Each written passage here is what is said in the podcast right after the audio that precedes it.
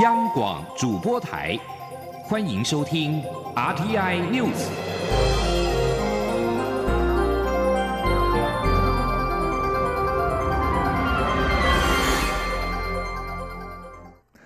各位好，我是张旭华，欢迎收听这节央广主播台提供给您的 RTI News。主机总处日前公布，台湾今年第三季经济成长率为百分之三点三三，比八月预估大增一点三二个百分点，成绩居亚洲四小龙之冠。对此，蔡英文总统今天透过脸书发文指出，经济能维持正成长，要归功于国人团结防疫，社会上百工百业认真打拼，这是政府共同的成绩。呼吁民众把这个好成绩、好消息多多分享出去。蔡总统指出，最近各国陆续公布二零二零年第三季经济成长率，其中台湾的经济成长率来到百分之三点三三，比预期更好，也稳居亚洲四小龙第一名。经济能维持正成长，要归功于国人团结防疫，社会百工百业认真打拼，这是我们的共同成绩。总统强调，好成绩就该延续下去。疫情过后，台湾也不能忽视和其他国家的经贸往来，包括加速进行各个重大投资计划、推动产业转型以及布局跨国的供应链合作网络，都是他正在带领政府团队努力的方向。中央流行疫情指挥中心今天公布了国内新增三例境外移入 COVID-19 武汉肺炎病例，两例来自印尼，一例来自美国。其中一例印尼移工是在检疫期满之后才被确诊，现在同行的两名移工也出现了咳嗽症状。记者杨文军报道。中央流行疫情指挥中心发言人庄仁祥一号指出，台湾再添三例境外移入 COVID-19 病例，这也是今年以来台湾出现的第五百五十八起病例，同时也是第四百六十六例境外移入。指挥中心表示，案五五七为印尼籍十多岁女性，因为就学于今年十月二十九号入境台湾，十月七号曾出现嗅觉丧失症状，位于当地就医。十月二十九号入境时主动告知嗅觉丧失，于机场进行裁剪，并于今天确诊。案五五八为印尼籍三十多岁男性移工，十月十四号来台工作，十月十号曾经在国外自费检验，结果为阴性。入境后和两名移工一同搭乘防疫计程车入住防疫旅馆。十四号晚间出现流鼻水症状，自行服用成药后症状缓解。二十九号检疫期满后，和另外两名移工一同由中介开车送到医院自费裁剪，在今天确诊。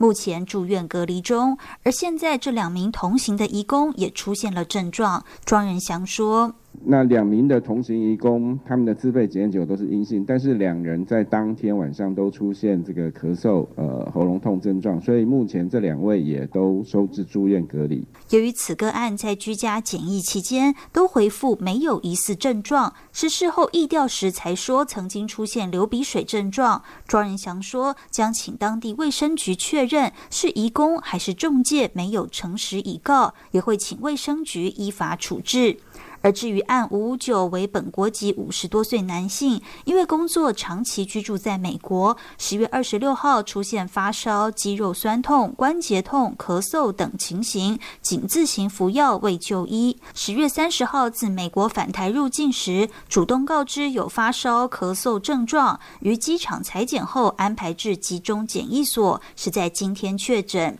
指挥中心强调，目前已经掌握确诊个案所搭乘的同班机接触者，前后两排座位旅客列居家隔离，机组员因为有适当防护列自主健康管理，而一共两位及中介一位列居家隔离。另外，旅馆工作人员一名及汽车租赁公司工作人员一名列自主健康管理。中央广播电台记者杨文君台北采访报道。接下来关心的是，为了制作千顶假发，协助癌友重拾美丽和自信，癌症希望基金会的第六届百人捐发活动，今天同步在台北、高雄串联登场。由于受到疫情的冲击，今年捐发人报名首度没有达到百人。艺人刘根宏特别带着儿子刘宇恩剪下蓄留三年的头发，期盼集结更多三千烦恼丝，加速假发制成，呼吁各界做公益，从头开始。记者刘玉秋报道。要留长发住矮友并不容易，必须不染不烫，且发长至少三十公分，需要极大的勇气与毅力。癌症希望基金会一年一度的百人捐发活动，一号在台北、高雄同步直播串联登场。今年百人捐发的亮点是由艺人刘畊宏、黄婉菲的儿子刘宇恩担任活动的代言人。刘宇恩为了捐发助癌友，特别续发三年，但过程中因为长发加上秀气的脸孔，在学校不仅被嘲笑、误会成是女生，生活上也带来诸多困扰，让他一度想要放弃。最后在父母的鼓励下坚持下来，并在百人捐发的现场与近百位穿上粉红色围兜的粉红天使。一起剪下三千烦恼丝，给爱有希望。雨恩，知道你的头发留这么久是为了要捐出来的吗？对呀。对呀，谁告诉你这件事情的？妈妈告诉我。妈妈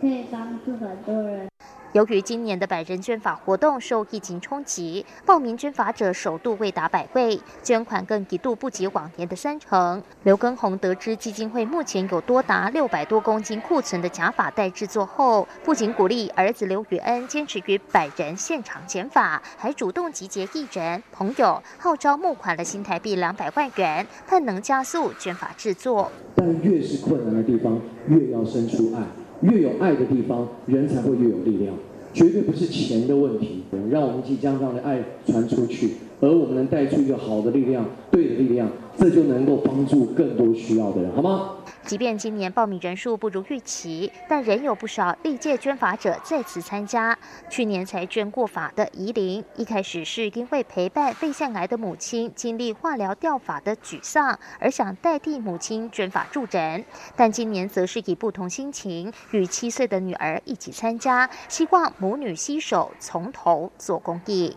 癌症希望基金会执行长苏连英表示，留法的意义不只是助人，更是生命的传承。一顶完整的假发戴在癌友身上，大约集结了二十个人的爱心。他要特别感谢各界的相挺，期盼癌症希望基金会推展的癌友假发租借服务，能让更多与癌奋战的癌友重拾美丽与自信。中广电台记者刘秋采访报道。在外电消息方面，距离美国总统大选十一月三号投票日只剩下三天。根据三十一号的数据显示，美国总统川普和民主党对手拜登持续举行造势活动，试图争取少数仍未决定的选民。有心投票当天，暴露于武汉肺炎 （COVID-19） 的风险之下，也推生出大量选民透过邮寄投票或亲自前往投票处提前投票。目前已经有创纪录的九千万美国人提前投票。民调显示，川普在全国范围内落后于前副总统拜登，但竞争最激烈的几个州则是胜负难分。另一个关注的重点则是美国国会的改选。有多家民调机构预测，共和党在参议院享有近六年的多数优势，恐怕会在选后失去；而民主党渴望拿下参众两院，全面掌控国会。美国国会是由参议院、众议院两院组成，参议院目前由共和党主导，而众议院则由民主党把持。如果民主党拿下参众两院，就代表川普即使连任成功，全面掌控国会的民主党也能够让他的日子很难过。包括六名香港泛民主派前任和现任立法会议员的七个人，今天早上被香港警方拘捕。警方指出，七人涉嫌违反立法会条例，又被称为权力及特权法中的藐视罪和干预立法会人员罪。七名被捕人士分别是民主党立法会议员胡志伟、尹兆坚、黄碧云，工党议员张超雄，工党主席郭永健，以及卸任的议会阵线前议员朱凯迪，人民力量前议员陈志全。警方表示，这次行动拘捕六男一女，目前正被扣留调查，不排除会有更多人被捕。相关条例规定，藐视罪和干预立法会人员罪分别可处港币一万元罚款，合约新台币三点七万元，以及监禁十二个月。